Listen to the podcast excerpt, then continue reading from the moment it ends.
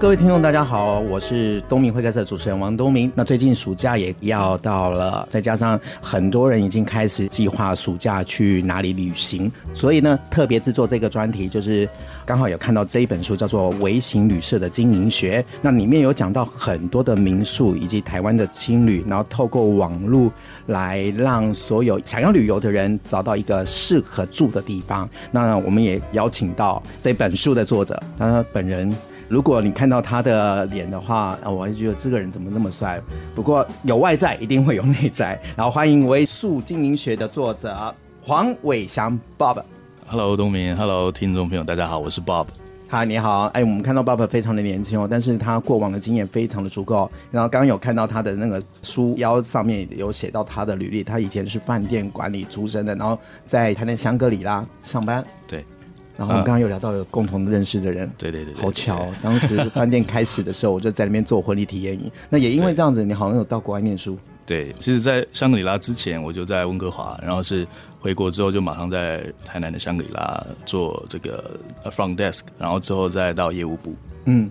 那、啊、现在呢？现在的话，就三年前到 Elong。那在之前在 Agoda，就应该台湾的这些爱好旅游的消费者应该都曾经使用过这样的线上平台。那我们叫它 OTA。所以我现在主要的产业就是在 OTA，然后还有旅馆管理这一块。好，那我们现在有想到是说，我们刚刚有提到，我们都会去玩。然后找民宿。那拿我自己来讲好了，我也不定期的会去旅行。上一场就是跑到台南的老街住了一个民宿，嗯、那朋友介绍的。那坦白说，真的很复古，真的是很老街。那刚刚书上有提到是说，我们在看要住哪里的时候，是透过一个网络来介绍嘛。但是订了位、刷了卡、付了钱之后，另外一端我们当我们住进的是另外一个服务。那你做饭店管理顾问，那你可不可以跟大家分享一下？OK，那其实我们现在消费者在做的这种动作就是 O to O，从线上到线下，线下到线上，Online to Offline。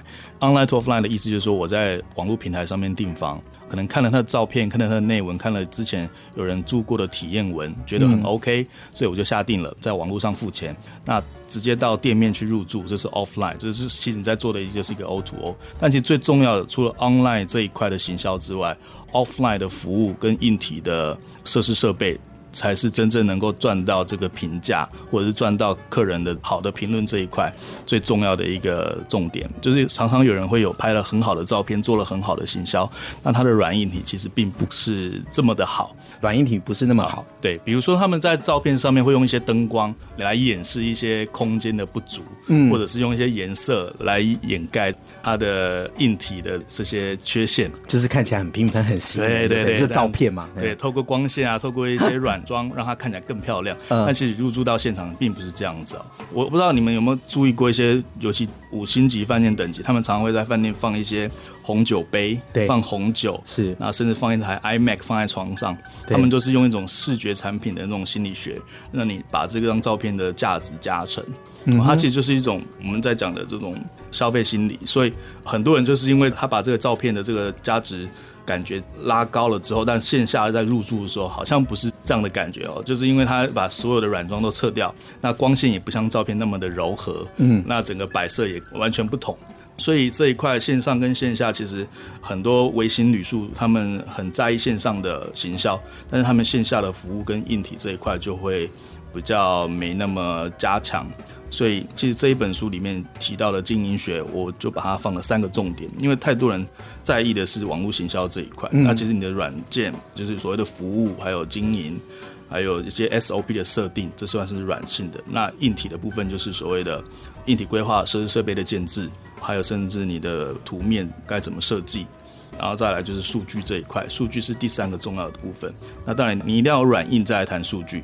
数据的部分就包含我刚提到的线上行销啦、粉丝业经营啦，嗯，对这一些。好，那你刚刚有讲到，就是在网络上有好的照片，嗯，那就是想办法先让客人进来，吸引客人，对吧？然后就是订单，然后下单刷卡之后就进服务了。但是我们进到服务的现场，因为你书上有写到是说，其实也是一个用心的服务，让客户感受到不一样的服务。那基本上我们去住。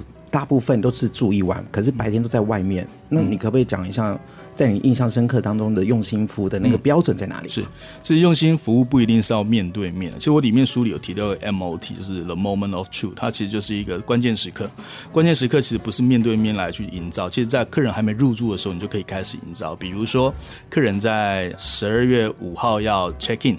你在十二月二号的时候就发 email 通知他，前三天，对、嗯、Bob，你啊、呃、在三天后会入住哦，嗯啊，我们的地址是什么？我们的 Google Map 的截图给你，然后你如果要前来这边，我们有接送服务，接送时间是什么时候？那、嗯、提醒你，我们的山上的小黑蚊多啊，我们会帮你准备。防蚊液等等的，其实就很贴心的服务。你在还没 check in 的时候，就感受到他还关心你，而且尽量提供他们有的东西。在这个 email 里面，其实也是在告知规范，你可以做什么，可以不做什么之类的。哦，比如说不能抽烟，不能带宠物等等。其实，在这一封 email 里面就已经做到一个提醒。对，那 check in 之后，就是开始你展现你应有的这些服务标准。我讲的应有是服务的标准是必须要提供的，而不是个人要求的。这个我相信很多。消费者都有感受过。那最后一个，呃，我觉得现在很多微型旅宿，即便旅馆等级，他们都会忽略的，就是感谢函，就是所谓的售后服务。哦、呃，其实我们在讲行销，最重要其实是售后服务。嗯哦、呃，就是在客人退房的时候，我们也在创造这个体验。然后售后服务这一块，其实就是 Thank you later，就是感谢函。然后就在退房的时候，我们要发一封信，啊、呃，谢谢他的入住。那是不是他有遗失的东西？其实在这封信里面也可以跟他确认。所以你讲的很好哎，所以服务得有所谓的服务前、服务中跟。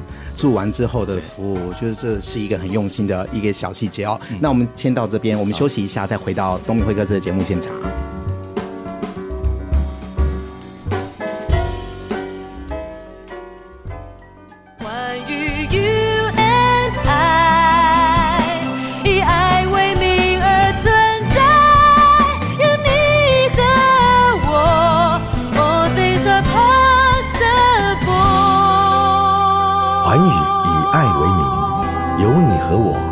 things are possible.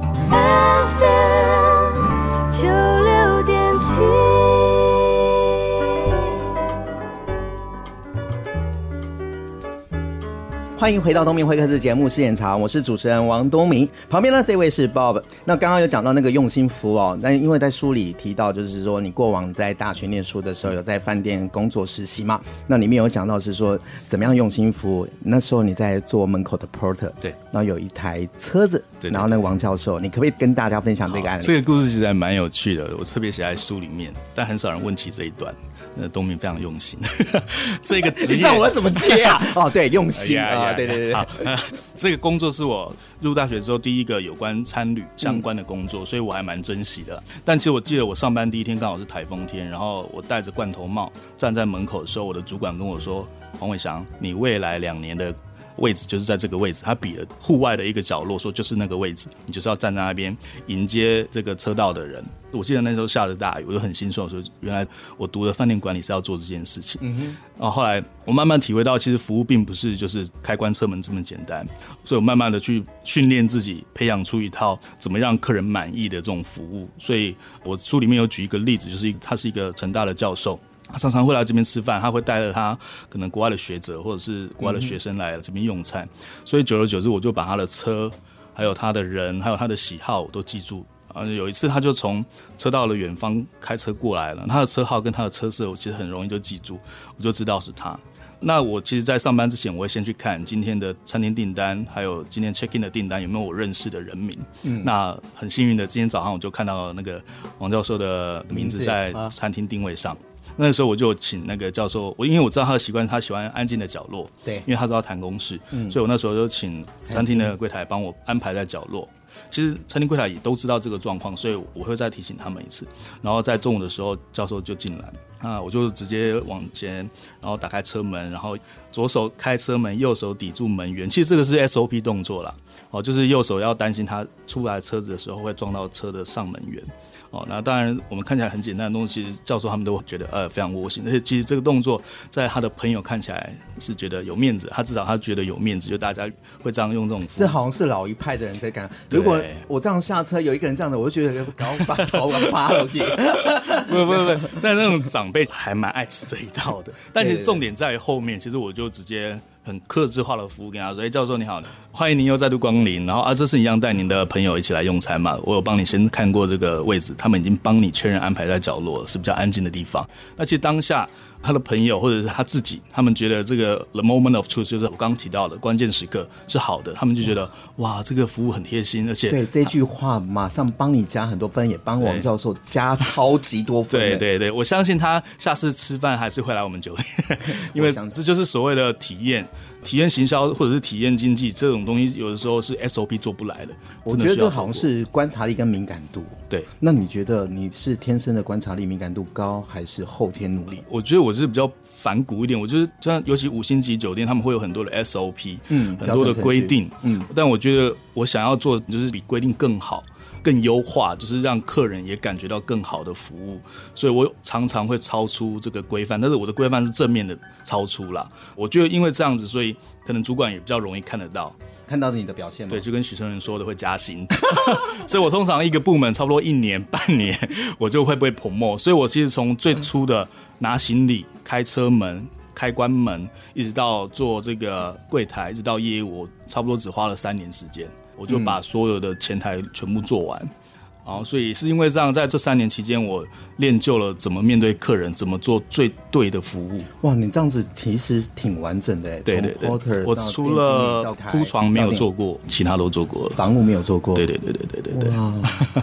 订房主我也做。可是当下刚刚有讲到说，你站在那个位置站两年了，那你一定会有所谓的比较低潮吗？因为毕竟服务业没有人肯定的时候，其实会觉得说啊，就是你那份薪水自己也很辛苦，那你又站在外面，天气人也是要站在外面，下大雨也要站在外面，台风天的时候要站在外面，再加上每个客人不见得像王教授这么好客，会谢谢你。那对，我们难免会碰到一些比较。对，其实我常常也是站在门外，然后看着那些飞来飞去的客人啊，嗯，比如说尤其那些工程师，我觉得啊，好羡慕他们拿着行李箱这样坐来坐去。但我的工作就是帮他们拿着行李箱，偶尔会感慨了。但是我后来我发现，我这个工作是非常重要的。我觉得我是一个小螺丝钉，但我其实非常重要。当下我们总经理他是台湾人，然后他也知道我们工作的形态比较辛苦，他们偶尔会出来抽烟的时候，就会把我们抓到旁边，他也会陪抽吗？你的意思是说陪抽？其实我们的工作有很多时候是客人抽烟的时候能够发掘出来的。比如说老外出来抽烟，他就会开始聊哦，今天会议很无聊啊，哦，下次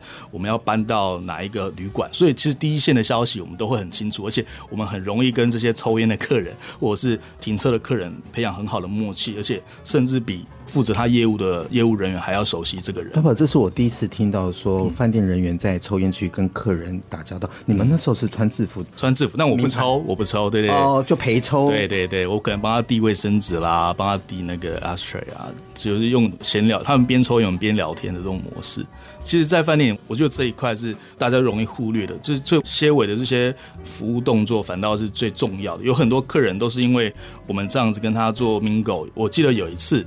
有一个，我记得是西班牙是哪里的，他英文不太好，他就在门口就哭了。一个老外，我说？男生是女生？女生女生女生。对，但我知道他应该是某家的工程师，大约几岁？四十出头，单身的女生。哦，我就说你怎么了？然后你怎么？因为没有人关心他，但我会讲一点点的西班牙文，一点点。但我用英文问他你怎么了？这样，然后他就说他父亲昨天过世。对，他在西班牙，但他人在台湾，他不知道该怎么办，他想回家这样。那他说他工作还没结束，不能回去，啊，他没有办法见到他父亲最后一面。我也觉得很伤心，而且我知道他可能当下很难过的时候，那个英文也讲不好，所以我就马上回我的休息室，我就用手写了一封英文信给他，我就安慰他说，过世的这个事情是已经确认，但是我觉得我们应该面对未来，blah blah blah。但是我里面写的比较文情并茂一点，然后我就把这封信，我就送到他的门缝，塞到他的门缝。啊！记得他晚上出来的时候，他拿那封信又哭了。他对着我哭，这样跟我感谢我，谢谢我。他说他真的感觉好一点了。然后我记得从此他就变成我们的 永久客人，因为每次回来都会想要找我聊天。然后说他，他上次回去他西班牙看他爸爸的墓园，跟他讲了什么这样。对，有时候我觉得还蛮感人，就是服务不应该只是建立在他付钱，然后我们提供应有的服务。我觉得是要 Beyond 服务，就是你要超出。客户的需求，对对对，你不能就是他哭了，第一位甚至给他就没事了。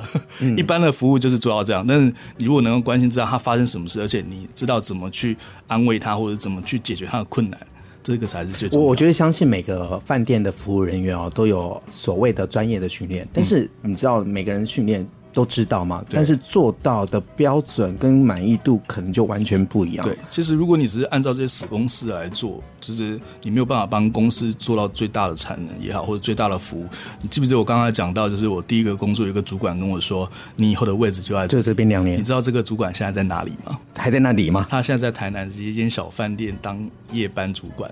已经过了十年了，没有不好啊，我们是没有不好，对，是没有不好，他不想要那么多的事情，对，但他其实也想要更好。但我其实就提到，我前阵子有遇到他，我就跟他说，其实你应该要突破现状，就是应该尤其在服务还有自己能力方面，应该要再加强等等的。其实会给他一些更正面的，因为他们其实也就是奉公守法人，公司给你什么样的 SOP，怎么样的服务流程，他们就是照做而已，但并不会想要做标准程序 SOP，绝对不会让客户满意哦。那刚刚讲到。那么感人的那个案例，一个王教授，一个是西班牙的这个女客户。对，那我想问一下，人都是从失败的经验爬起来的嘛？嗯嗯。那 Bob，你在服务的过程当中，有没有曾经可能让客户不舒服，或者是嗯，就是客户不舒服有，不要说是没有哦，有过，有过，有过，但我会想办法来帮他服务。比如什么？就以之前。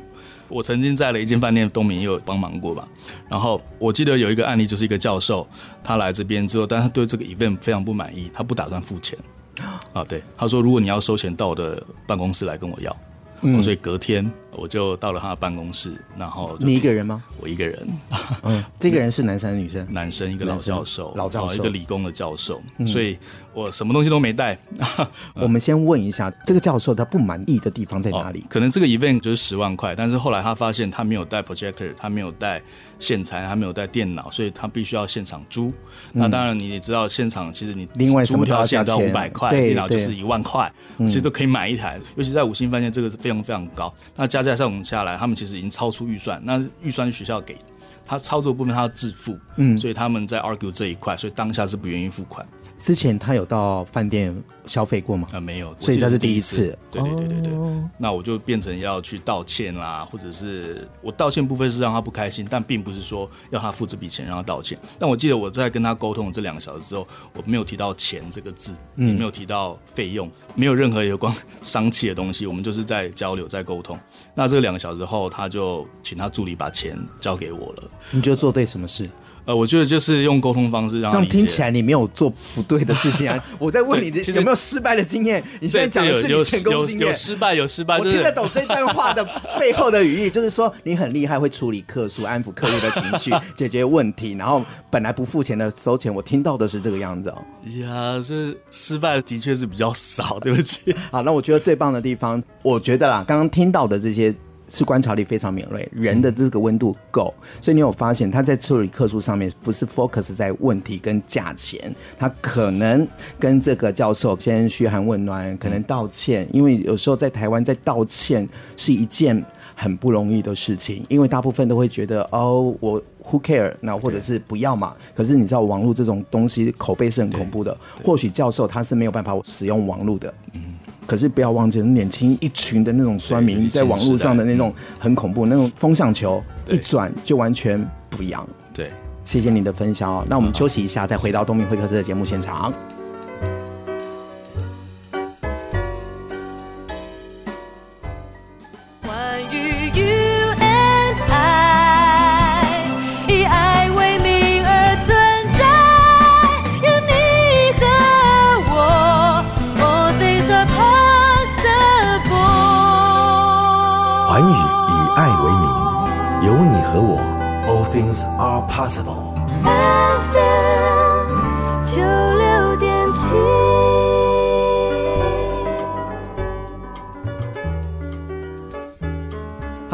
迎回到东明会客室的节目现场。刚刚听到 Bob 在分享那个教授收钱收尾款的那个案例，我一听完就觉得这个人很厉害，虽然。明实是讲说他是失败案例，可是我觉得他一讲的这内容，我就觉得这个人是有深度，而且是很厉害的，手腕呐、啊、沟通呐、啊，甚至于谈判啊。你看，本来教授不想付钱了，但是去那边我不知道他做了什么事情，然后就可以钱收了。应该不是只有那张脸吧？当然不是，是话术，是话术。好，那刚刚就讲到，我这样子看你，我就觉得很特别的地方是你以往就是科班出身的，再加上有很多饭店的工作经验，对，所以现在你做这份工作就是为为维新旅宿的顾问，对，我就是一个很贴切的，因为你已经知道说，哎，所有的事情的大小事，你有站在客户的需求点，再加上你又擅长网络行销的这个部分，你不是只有单纯网络行销业的人在切入。既然我们现在大部分的人都透过网络订房，或者找民宿，或者找维旅，那你觉得我们应该要怎么样的方法才能找到价钱比较合理的？你应该知道，我们通常都会上网比价嘛。对，那同样的饭店或者同样的民宿，可能这个网站或者是啊什么的网站，然后什么网站中间都会有价差个可能三百五百。对，那有可能当天订的那个价钱反而更低，可是也有奇怪的哦，当天订反而比平常还要来得贵。对，没错，这是为什么？那你要告诉我们怎么样订会比较便宜？好啊，先跟大家解释一下，就是像这种我所谓的 Agoda、Booking、Expedia 这一些。平台我们都统称它叫 OTA。那最近你们可能看广告，有很多国外的品牌，比如说那是北极熊啊，或者是那个订饭店的的的那个、嗯、那个品牌，他们重点都在你可以在上面比价格，然后其实里面有一则广告提到，它有两百五十个地方网站的价格，它直接帮你比价了，哦，你只要上去这个平台就可以做。那为什么价格会有那么多不同？那在于每一家饭店或者每一家平台针对佣金或者是针对他们的客群会有所调整。那怎么样在这些平台找到好价格？其实我可以给大家一个建议，因为我现在也在平台业，我有举日本为例好了。假设我们今天在台湾想要订日本的饭店，我建议你到这个平台之后，某一个平台哦都可以，你只要把它的后缀就是 .com.tw 改成 .com.jp。JP 对，如果你要去新加坡，就改成 dot .sg，那把后面的 HK，对对对，改了之后，因为其实这个理念在于，我们每一个国家给自己的国人会有一个国人价，就像你现在去君悦，或者是现在去呃 Le Meridian，他们都会有一个国人特别价。嗯哼，那你到这个 OTA 之后，你只要把这个后缀改成 .jp 之后输入，我建议啊、呃，你可以拿你的手机跟你的电脑来做比价。哦，因为还会不一样，还会不一样，对。然后记得所有的 OTA 你要比价之前都需要先申请会员，嗯、因为会员看到的专享价是更便宜的。嗯哼。哦，那有的像 A 牌，它就是手机会最便宜，哦，它的 App 会最便宜，不是用手机浏览，而是用下载它的 App。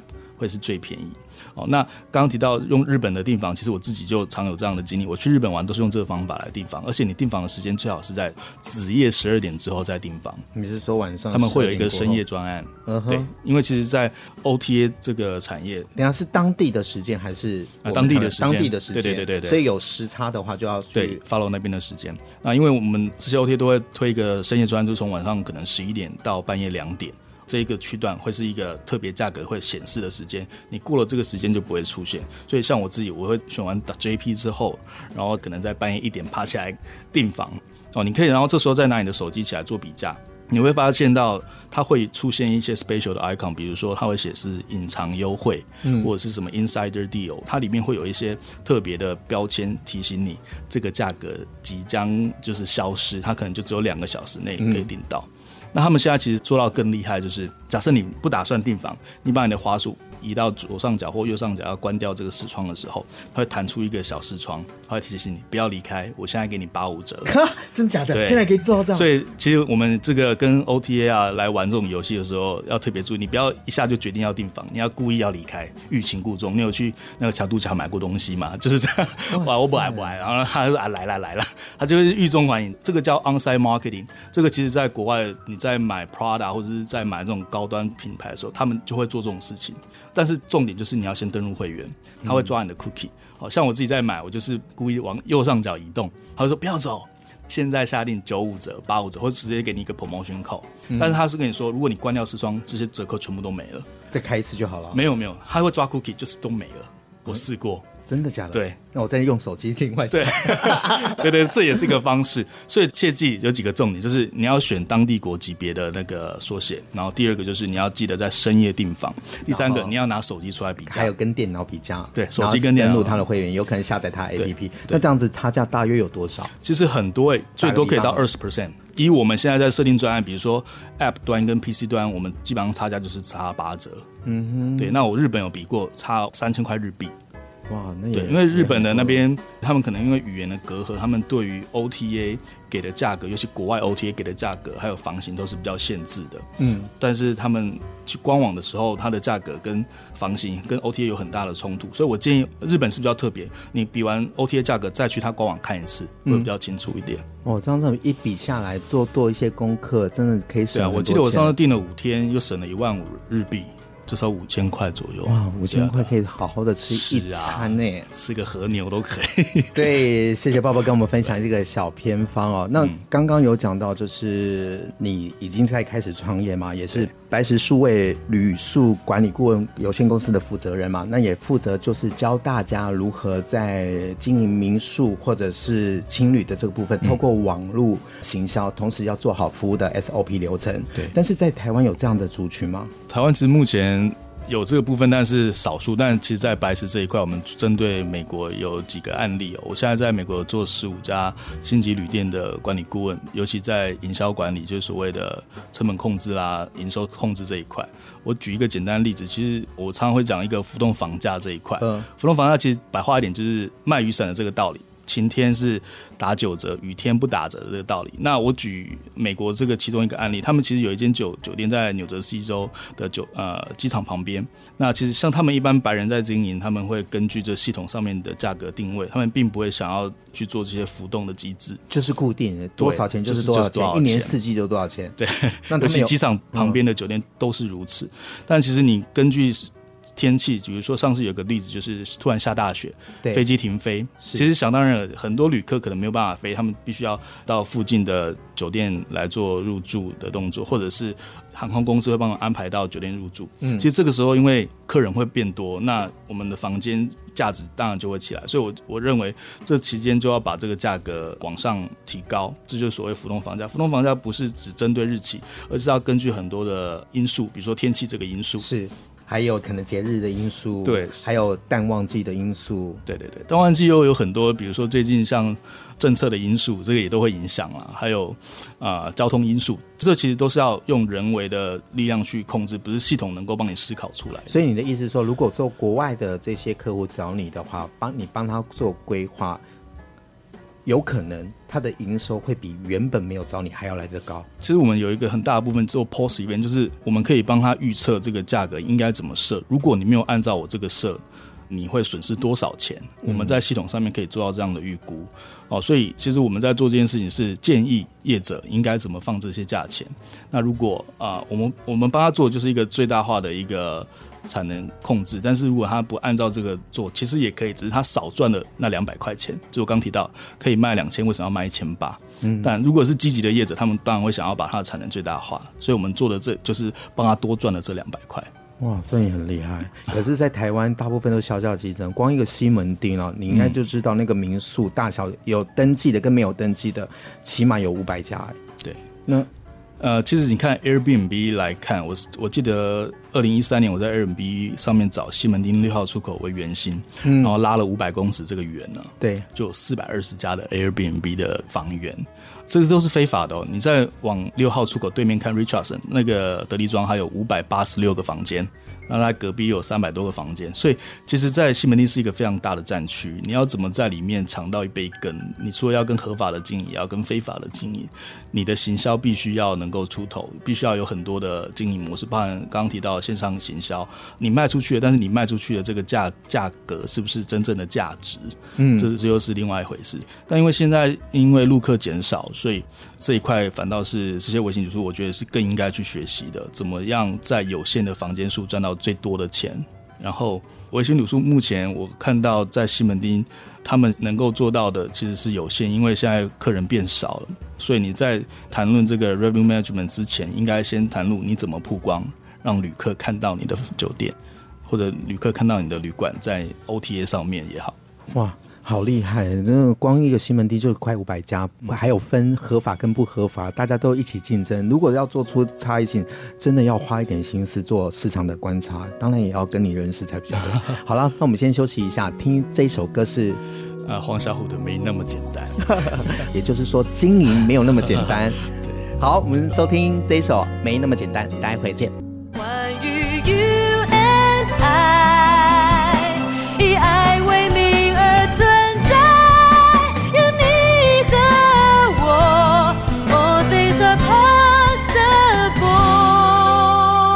韩语以爱为名，有你和我，All things are possible。F 九六点七。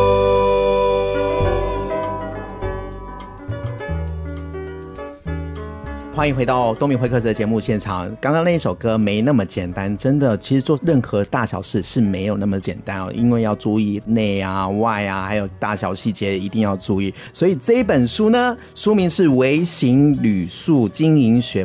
爸爸，应该谁要看这本书？其实我把它分成三个面向，第一个就是现在已经在经营小型旅馆、小型民宿、小型青旅这些人可以看；第二个面向是想要经营民宿、想要经营青旅这些人可以看；第三个其实是消费者，因为其实我刚刚有提到一些订房的一些技巧嘛。那其实在这本工具书里面有很多的就是有关 OTA 的操作逻辑。其实你要在拿到好价格之前，你必须先知道这个 OTA 的运作逻辑是怎样。哎，我觉得我还可以再补一个，哎，为什么？因为我这本书我看，我觉得有在讲服务的，你的工作有在服务的，可以看一下，因为它里面有很多讲服务的案例。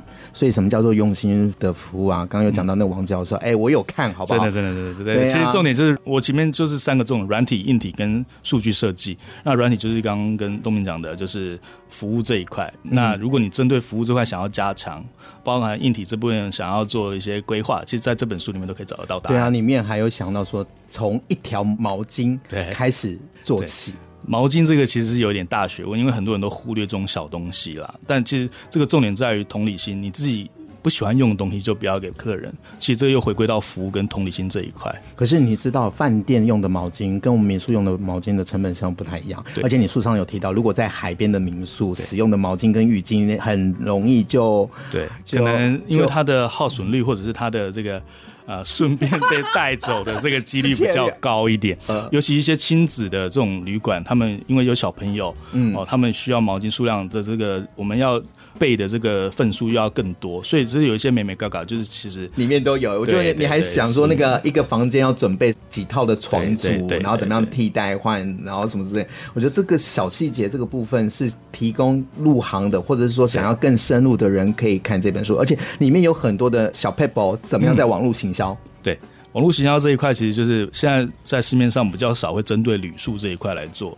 那这一本其实我就集结了非常多，因为我们目前正在业界，所以它有最新的网络行销的一些方式，包含粉丝页的经营啦，还有怎么样测定这个流量，还有多少人关注你的网站，这个其实都很重要的。你必须知道消费者的行为，你才能知道怎么对他们行销。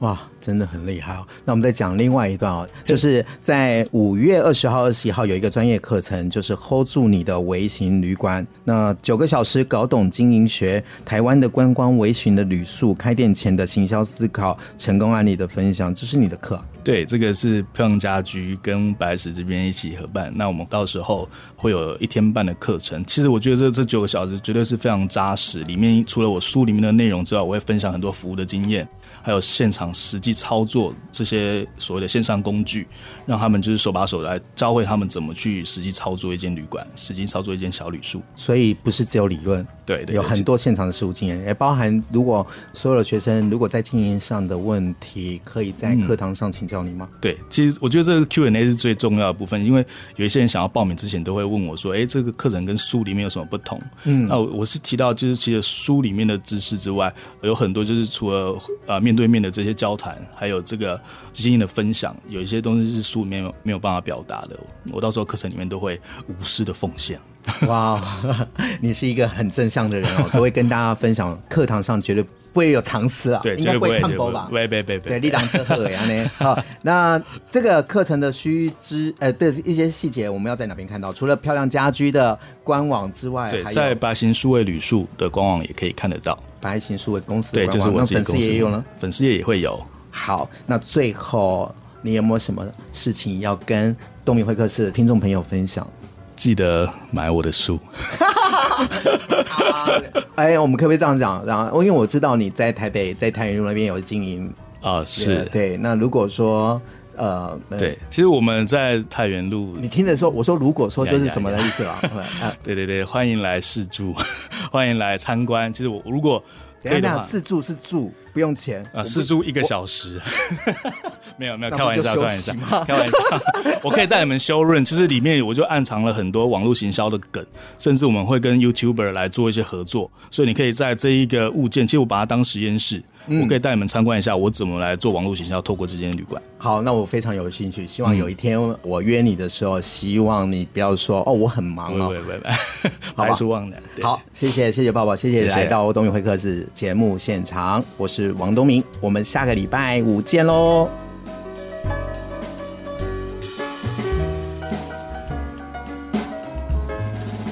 今天呢，很高兴因缘际会邀请到的是《微型旅宿经营学》的作者王维祥抱抱。刚在聊天的过程才知道说，哎，我跟他有好多的共同朋友，因为他是从台南的香格里拉，然后从 Porter 开始做起。那二十二岁的时候，他毕业就在远东饭店当行李员。那刚刚有讲到，因为从那个位置要做两年。两年之后就开始做饭店的大厅经理，然后到订房。他说整个饭店的管理系统只差房屋没有做。然后呢，他因为现在有过去的经验，然后有现在的一些火花。你看到他是年轻人，才三十岁，他又善用网络，他又在国外待过，他也知道国外旅客对台湾的需求，或者是台湾想要出国然后住宿的需求，他在做这方面的顾问，我觉得的很棒，为什么呢？因为他是从基层做起的，他了解每个环节需要的点在哪里。那光是刚刚讲的那个用心服务，还记得那个王教授吗？我觉得一个人啊，能够成功，除了他的韧性之外，他的观察力是要非常的敏锐，还有解决问题的能力也很好。再来就是正向的心态也很重要。所以我相信他在这个事业产业非常的成功。为什么那么多人邀约他去教课演讲？哎，才三十三岁，那他他过往的经验跟经历就是他的价值。谢谢他来到东明会客室的节目现场，请大家多多支持黄维祥抱。